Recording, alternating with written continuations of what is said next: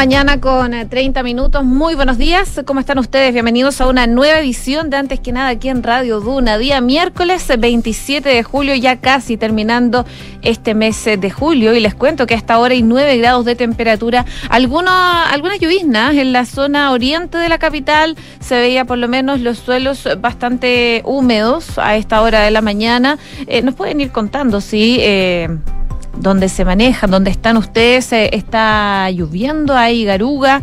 Bueno, en la Dirección Meteorológica de Chile sale 9 grados de temperatura, la máxima va a ser 13 grados y se espera nubosidad parcial principalmente. No se prevén precipitaciones, por lo menos durante esta semana, según lo que nos dice Meteorología, a pesar de que eh, en AcuWeather dice que hay 40% de probabilidad de lluvia para el fin de semana. Vamos a ver si eso se concreta. Si nos vamos a otras zonas donde nos escuchan a través del dial, Viña del Mar y Valparaíso a esta hora tienen 9 grados, la máxima va a llegar hasta los 14 acompañado de nubosidad parcial.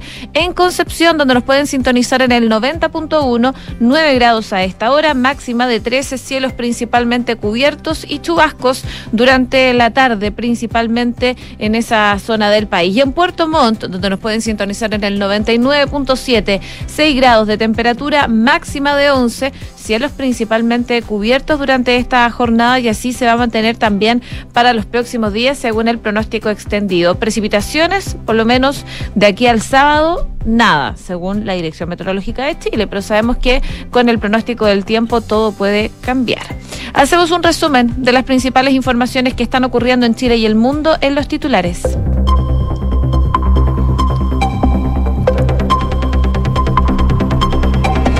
La Contraloría investigará denuncias contra el gobierno por intervencionismo electoral. Los reclamos de la oposición se intensificaron durante la última semana ante el despliegue informativo iniciado por la moneda y el presidente Boric. El ministro Jackson dijo esperar que el tema se despeje lo antes posible para mostrar que son denuncias infundadas.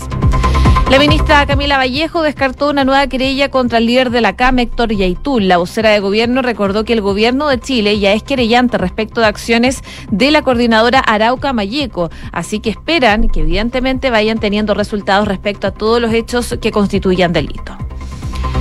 La propuesta de la senadora Jimena Rincón de un nuevo plebiscito en caso de que gane el rechazo está sumando adeptos, eh, principalmente en el Congreso. El propio gobierno no descarta la posibilidad, aunque relevando la decisión al Congreso y para después del 4 de septiembre.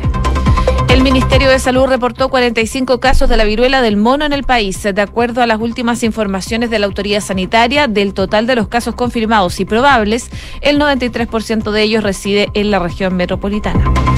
El gobierno anunciaría hoy eh, la extensión de la eliminación del copago institucional para todos los beneficiarios de FONASA. La medida afectará a las personas que están en los tramos C y D, así a las autoridades que abren el camino hacia el Fondo Universal de Salud.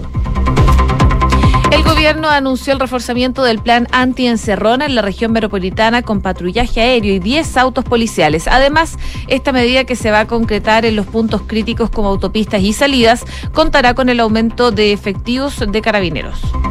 Y en noticias internacionales, un potente terremoto de magnitud 7 dejó al menos cuatro muertos en Filipinas. El epicentro del movimiento telúrico se registró en una zona montañosa de la provincia de Abra, en el norte del país. Donald Trump anticipó una nueva candidatura presidencial para el 2024 y dijo que de no hacerlo, Estados Unidos está condenado a ser otra Venezuela. Dieciocho meses después de haber abandonado la Casa Blanca, el ex mandatario estadounidense reapareció en Washington. 6 de la mañana con 34 minutos. Comenzamos la mañana informados en Antes que nada con Josefina Stavrakopoulos. Bueno, y se los adelantaba en los titulares durante mm, este martes. La Contraloría General de la República notificó a la moneda sobre el inicio de una investigación, una investigación especial ante un posible intervencionismo electoral por parte de el gobierno y el presidente también Gabriel Boric. Este recurso que llevará a cabo el ente fiscalizador nace a raíz de denuncias que han realizado principalmente cuatro diputados del Partido Republicano, quienes aseguran que el Ejecutivo es parte de una campaña por el apruebo para este plebiscito de salida, mientras que la investigación tiene como fin determinar las responsabilidades de carácter administrativo por la utilización de la cuenta institucional del Ministerio de Obras Públicas para viralizar contenidos alusivos al plebiscito, en particular las donaciones a los comandos de dicha opción, algo que va en contra del instructivo de presidencia electoral impartido por la institución que es autónoma. Además, un equipo fiscalizador va a estar centrado en la ejecución de la campaña denominado el concepto creativo y producción audiovisual del marco en el cual está financiado con presupuesto de la, de la Secretaría General de Gobierno, que es el Ministerio de la Vocera Camila Vallejo, así como la implementación de dicha campaña y la transferencia de recursos fiscales a otros ministerios. Con estos antecedentes, funcionarios del ente fiscalizador entonces se van a constituir en las dependencias del Palacio hoy día para poder iniciar los trabajos en terreno. Y por último, la Contraloría también ordenó la apertura de un sumario en el Hospital Regional de Antofagasta para determinar responsabilidades de carácter administrativo por la aparición de un cartel promoviendo el, el voto de las opciones del plebiscito, utilizando para ello dependencias del recinto médico. Hasta hoy, la institución autónoma del Estado lleva a cabo nueve acciones en recursos por presunto intervencionismo, dentro de las cuales destaca, por ejemplo, un oficio de los ministerios de la CGGOV y la SECPRES, solicitando antecedentes sobre el uso de recursos públicos en la campaña Hagamos Historia. Otro oficio corresponde a la solicitud del 19 de mayo, donde se realizó un dictamen sobre un live de Instagram de la ministra Vallejo y el ministro Jackson. Eh, todas las autoridades, jefaturas y funcionarios públicos deben ceñirse estrictamente al instructivo sobre el plebiscito de salida ejecutando sus comunicaciones con imparcialidad, es lo que dice la Contraloría. Bueno, a propósito de esto, habló el ministro Giorgio Jackson y esto fue lo que dijo. Nosotros reiteramos que los esfuerzos que hemos puesto desde la Secretaría General de la Presidencia y en particular eh, desde el Gobierno en la campaña de Chile Vota Informado es simplemente que las personas puedan tener acceso al texto eh, que finalmente es el, por el cual se les va a preguntar el día 4 de septiembre. Eh, las personas, es importante que en la proliferación de noticias falsas de cualquiera de los dos lados, eh, hoy día podamos responder con la transparencia que implica el texto que por el cual las personas se van a tener que pronunciar. Por lo tanto, el gobierno va a insistir en su responsabilidad y deber de llegar con el texto por el cual se le va a preguntar a las personas a la mayor cantidad de lugares, ya sea por formato digital, como cualquier persona va a poder tener acceso, como también para muchas personas que producto de la brecha digital no tienen acceso, eh, poder llegar en formato físico. Así que esa al menos es una tarea que el gobierno no va a renunciar. Bueno, declaraciones del ministro Giorgio Jackson a propósito de la investigación eh, que va a comenzar hoy día la Contraloría en terreno en la moneda. En paralelo, la Contraloría también estableció como improcedente el actuar de la alcaldesa de La Pintana por... Eh, publicar en su cuenta de Twitter apoyos a la prueba. El ente fiscalizador estableció que Claudio Pizarro va a tener que tomar medidas para que su actuar se ajuste a la normativa y evitar velarse de su cargo para favorecer o perjudicar alguna de las opciones que se va a plebiscitar el próximo 4 de septiembre. 6 de la mañana con 38 minutos. Estás en Antes que nada con Josefina Stavrakopoulos. Duna 89.7.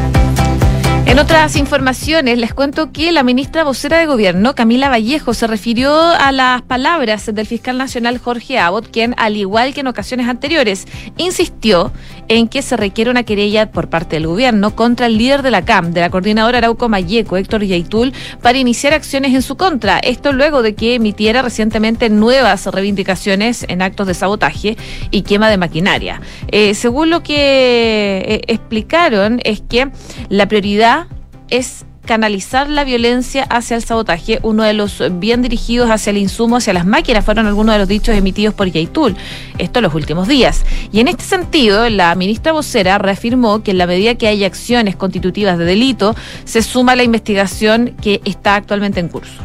Declaraciones similares a las emitidas por el gobierno de Gabriel Boric en mayo pasado, cuando, recordemos, el líder de la CAM llamó en ese entonces a organizar la resistencia armada en la macrozona sur.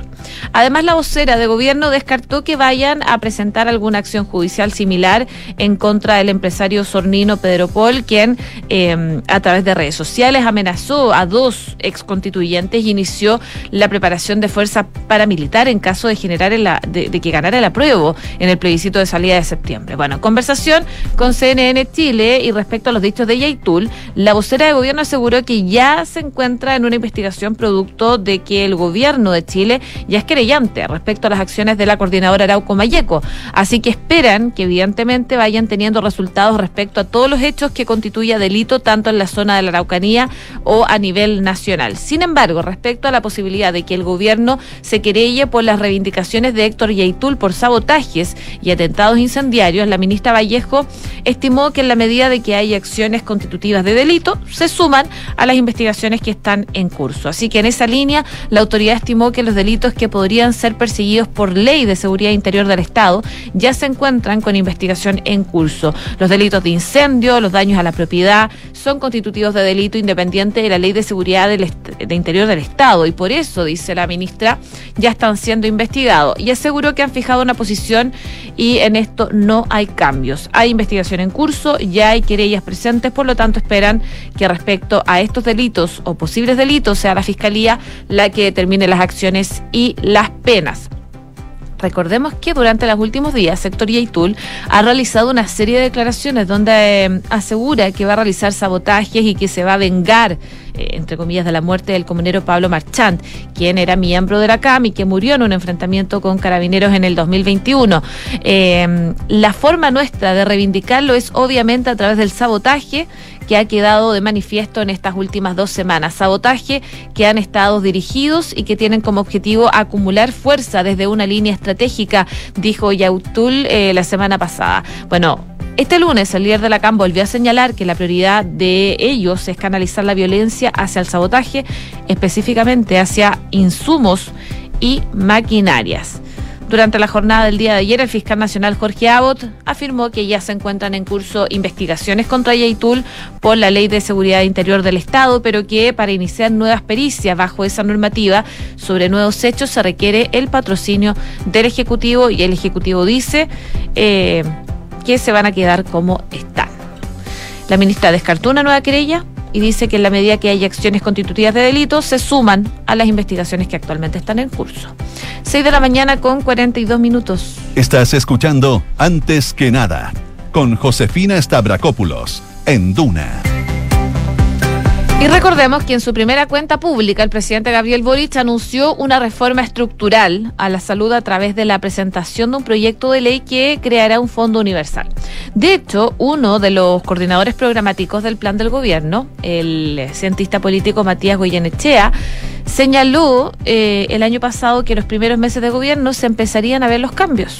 Bueno, según lo que anunciaba en ese entonces Goyenechea, es que en los primeros 100 días se ha planteado avanzar en la gratuidad de algunas prestaciones de la red pública. La idea es ir eliminando de manera muy progresiva algunos copagos en prestaciones y en medicamentos prioritarios.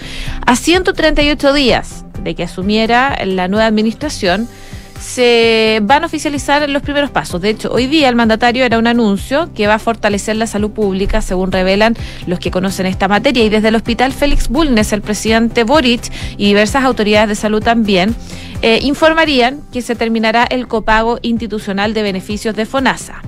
Eh, lo que abre el camino hacia el Fondo Universal de Salud. Así también lo adelantó la invitación enviada a senadores y diputados que integran la Comisión de Salud, así como ex autoridades de gobierno, integrantes de los gremios relacionados, y dicen que se van a hacer anuncios importantes. Para trabajar en la puesta en escena, autoridades de salud como el subsecretario de Salud Pública, Cristóbal Cuadrado, y el jefe de asesores de la cartera sanitaria, Jaime Peña, asistieron, de hecho, el lunes a la moneda, donde también llegó el equipo comunicacional del ministerio. Ahora, ¿en qué consiste este anuncio? De acuerdo a las diferentes fuentes de gobierno, la instancia tiene como objetivo comunicar los cambios en FONASA para así abrir paso a un sistema universal. Y en ese escenario, uno de los cambios más importantes será el fin del copago institucional, es decir, el costo que pagan los beneficiarios para las prestaciones médicas que se otorgan en establecimientos públicos que conforman la red asistencial. Actualmente, quienes están en los tramos C y D de FONASA deben pagar por una atención 10 y 20% del valor respectivamente, porque el resto del costo eh, lo hace FONASE. Eh, el objetivo de las autoridades es que el Estado pague el 100% de las prestaciones, beneficiando así a los 6 millones de, personas que se encuentran en estos tramos, en los C y que tienen ingresos imponibles mensuales desde los 380 mil pesos. A principios de junio, de hecho, la ministra Yarza ya había hecho un adelanto en este cambio y en ese entonces decía que era una tremenda noticia que beneficiaba a 6 millones de personas en el país y que apuntaba algo que para todos es muy relevante, que es el gasto del bolsillo y liberar el acceso a la atención secundaria y terciaria. Algunos expertos de todas maneras que conocen el funcionamiento de los copagos advierten que eliminar el cobro de los beneficiarios C y D contribuye a un cambio mínimo y que el anuncio tendría un objetivo más político que práctico. En esa misma línea señalan que el costo para FONASA tendría un impacto mínimo también en sus arcas. Ahora, eh, lo que comentan algunos eh, cercanos a la Administración de Salud es que el problema de las personas de FONASA no está en el pago, sino que está en el acceso a la salud. En la práctica, ese cambio no hace ninguna diferencia en la salud pública. La gente paga 10 o 20% sobre un arancel que es muy bajo, entonces no impactaría en el presupuesto de FONASA y tampoco soluciona nada. Héctor Sánchez, director del Instituto de Salud Pública de la Universidad Andrés Bello y quien también fue superintendente de salud, dice que las personas de los grupos C y D que utilizan de hecho la atención institucional es muy poca. La mayoría utiliza la modalidad de libre elección fundamentalmente porque la atención institucional está copada. Además, en muchos casos los copagos no son cobrados, entonces en términos de gasto el impacto es marginal y el impacto sobre las personas que aún es más marginal porque la gente no utiliza este tipo de atención. Eh, para el senador y integrante también de la Comisión de Salud, Juan Luis Castro, este cambio es positivo y encamina a Chile a un sistema más justo. Dice que la eliminación de copagos, es decir, el, de los grupos C y D de FONASA, constituye un paso decisivo para la gratuidad en la salud de las personas de menos recursos. Así que vamos a ver qué ocurre, qué dicen en este anuncio que va a hacer el gobierno, pero se espera que se extienda la eliminación del copago institucional para todos los beneficiarios de FONASA, principalmente a los tramos C y D. 6 con 47. Escuchas antes que nada con Josefina Stavrakopoulos. Duna. Y hay mucha preocupación por la delincuencia, por las encerronas que se han visto durante el último tiempo, y es a raíz de eso que el subsecretario de Prevención del Delito, Eduardo Vergara, anunció el reforzamiento del plan anti-encerronas durante la tarde de ayer para eh, disuadir que se cometan dichos delitos en la región metropolitana con más patrullas disponibles, la utilización de helicópteros y más efectivos policiales. En detalle, lo que dice la autoridad es que dentro del reforzamiento se van a disponer de un patrullaje mixto, uno terrestre y uno por aire para poder enfrentar la posible ocurrencia de este tipo de delitos que por supuesto eh, preocupa mucho eh, a nivel transversal. Eh, y lo que explicaban por parte de la Subsecretaría de Prevención del Delito es que es parte de una estrategia que van a iniciar eh, con el servicio de encargo y búsqueda, con la adición de 10 nuevas patrullas que ya están en este momento patrullando en la región metropolitana, además de la adición de nuevos efectivos de carabineros. En esa línea, el subsecretario Vergara em, decía que también se está trabajando con las entidades privadas. Entre ellas mencionó a las importadoras y vendedoras de autos, como también las aseguradoras de vehículos y las autopistas. Este es un trabajo que debe ser conjunto, decía el subsecretario Vergara, que durante un punto de prensa destacó en más de una oportunidad la labor realizada por el personal policial. Eh, este despliegue además se caracteriza porque está bajo evaluación permanente. Una vez a la semana se dice que van a conocer de manera pública las cifras y eso también habla de la capacidad conjunta que tienen como gobierno con nuestras policías. En paralelo también existe preocupación por lo que ocurrió eh, durante la noche del lunes en el barrio Las Tarrias. Bueno, habló eh, Álvaro Jado, el presidente de Barrio Bellavista y vicepresidente de la Fundación Nuestro Centro. Comentó detalles sobre el ataque que sufrieron varios locales en este barrio, en el barrio Lastarria, y defendió eh, los desafíos que hay, sobre todo en materia de seguridad. Esto fue lo que dijo en el programa Nada Personal. mira, estamos súper tristes. Eh, la verdad es que esto afecta mucho el trabajo que hemos venido haciendo ya desde la reapertura que, que tuvimos, ¿no es cierto?, por la pandemia. Eh, y, pasa lo que ustedes dicen, o sea, genera un pánico, eh, estigmatiza mal los barrios, eh, entonces es bien terrible y más aún cuando uno no entiende cómo 30 personas pueden hacer lo que quieran y, si nosotros vemos hoy día no hay ni siquiera un solo detenido. Por lo tanto, eh, aquí es cuando nosotros decimos que falta la voluntad política para hacerse cargo de un problema que ya viene hace rato, que es un problema, bueno, sabemos que el problema de la delincuencia es un problema país, Entrevista completa que pueden revisar, por supuesto, en duna.cl. 6 de la mañana con 50 minutos. Estás escuchando Antes que nada con Josefina Stavrakopoulos en Duna.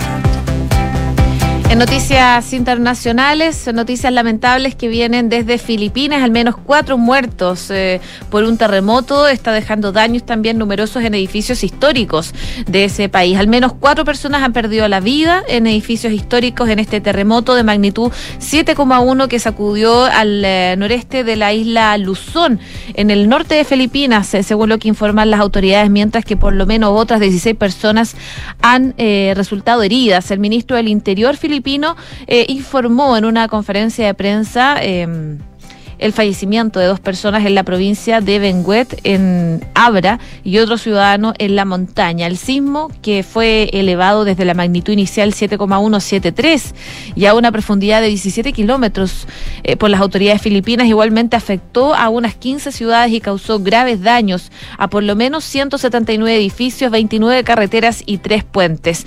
Por la magnitud del terremoto, dice, están hablando de un gran terremoto y podrían esperar daños significativos, decía. Eh, en esta conferencia de prensa el eh, ministro del Interior. La primera de las muertes reportadas fue la de un trabajador de la construcción de 25 años en la Trinidad, en la capital de la provincia de Benguet, eh, que murió cuando colapsó el edificio de tres pisos en el que trabajaba, según lo que informó la policía. En Dolores, que sintió la fuerza total del movimiento telúrico, personas aterrorizadas salieron corriendo de sus edificios y los ventanales de un supermercado local se quebraron, según lo que están diciendo algunas agencias informativas fue un sismo muy fuerte, em, es lo que comentan, por supuesto, las autoridades, las personas, los testigos y lo que se está reportando a esta hora desde Filipinas. Lamentables noticias, al menos cuatro muertos en este terremoto que deja también eh, numerosos daños estructurales. Y si nos vamos a Estados Unidos, les cuento que Donald Trump ha vuelto a Washington el ex presidente de Estados Unidos regresó a la capital estadounidense en la que de la que salió el 20 de enero, recordemos, del 2021, solo sin nadie más que su familia y repudiado por todo el arco político del país después del asalto al Capitolio. Bueno, el regreso de Trump, sin embargo, no fue triunfal. El ex presidente que está preparando su tercera candidatura a la presidencia no llevó a cabo uno de los actos multitudinarios que acostumbra a celebrar. En vez de eso, lanzó un discurso eh, de índole política en un escenario bastante discreto en un think tank de América First Policy Institute, en el Instituto de Política de Estados Unidos primero, eh, y que es una de las instituciones más importantes de la eh, creciente red de centros de estudios y lobbies destinadas a reforzar el mensaje nacionalista de Donald Trump en la capital estadounidense. Ahora, lo que, mm, lo que hablaba eh, Donald Trump es que el país ha sido puesto de rodillas, literalmente de rodillas. ¿Quién lo habría pensado? Nunca hemos tenido nada parecido a lo que está pasando ahora, decía Trump, en este discurso que no había terminado el cierre, eh, por lo menos de las ediciones internacionales, se centró en el aumento de la delincuencia y en la defensa de la actuación de la policía de Estados Unidos. Es un tema alejado de los elementos más controvertidos del trumpismo, pero que tiene una resonancia especial entre el electorado, en el que crece la preocupación ante la subida de los robos, los eh, atracos, asesinatos y a veces en pleno centro de la ciudad.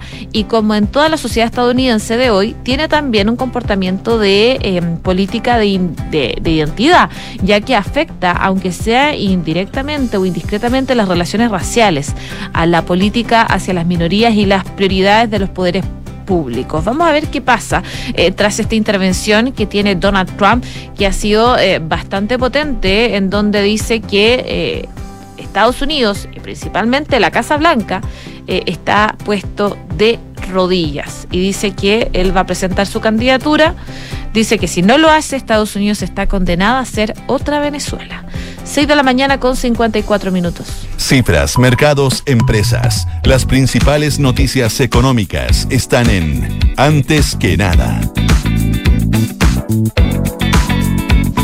Destaca en la prensa económica las clínicas que están pidiendo a la Super de Salud que vea cuál es la deuda real que tienen las ISAPRES y que fiscalice rigurosamente eh, el monto de las garantías.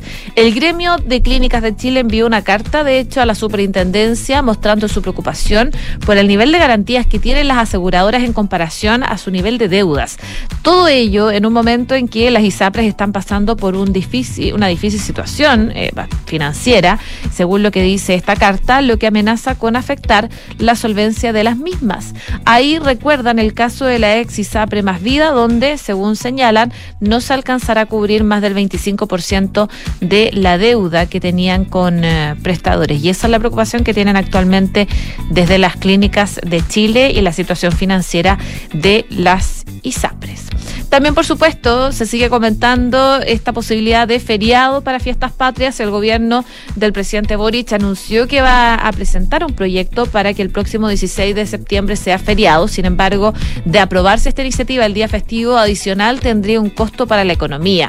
Y ante esto, el ministro eh, Nicolás Grau, el ministro de Economía, Fomento y Turismo, comentó que si uno lo mira en el corto plazo puede pensar que eso genera ciertos costos económicos, pero el secretario destaca que esta medida también tiene efectos de mediano y largo plazo que son positivos. Además, Grau destacó que la ampliación de, los días festivos para fiestas patrias puede ser un reimpulso para el sector turismo. Finalmente, el ministro resaltó que la medida de tener un feriado más tiene bastante apoyo y reiteró la idea de que es una iniciativa razonable para situaciones económicas actuales. Más tarde, el ministro Marcel entregó su mirada económica tras el anuncio del Ejecutivo y dice que lo que han estudiado como gobierno y eh, por su experiencia como ministro de Hacienda es que el impacto de un día feriado cambia mucho si es renunciable o irrenunciable, en qué día de la semana cae y las características específicas de cada feriado. Ante esto, Marcel eh, destacó que... Mm,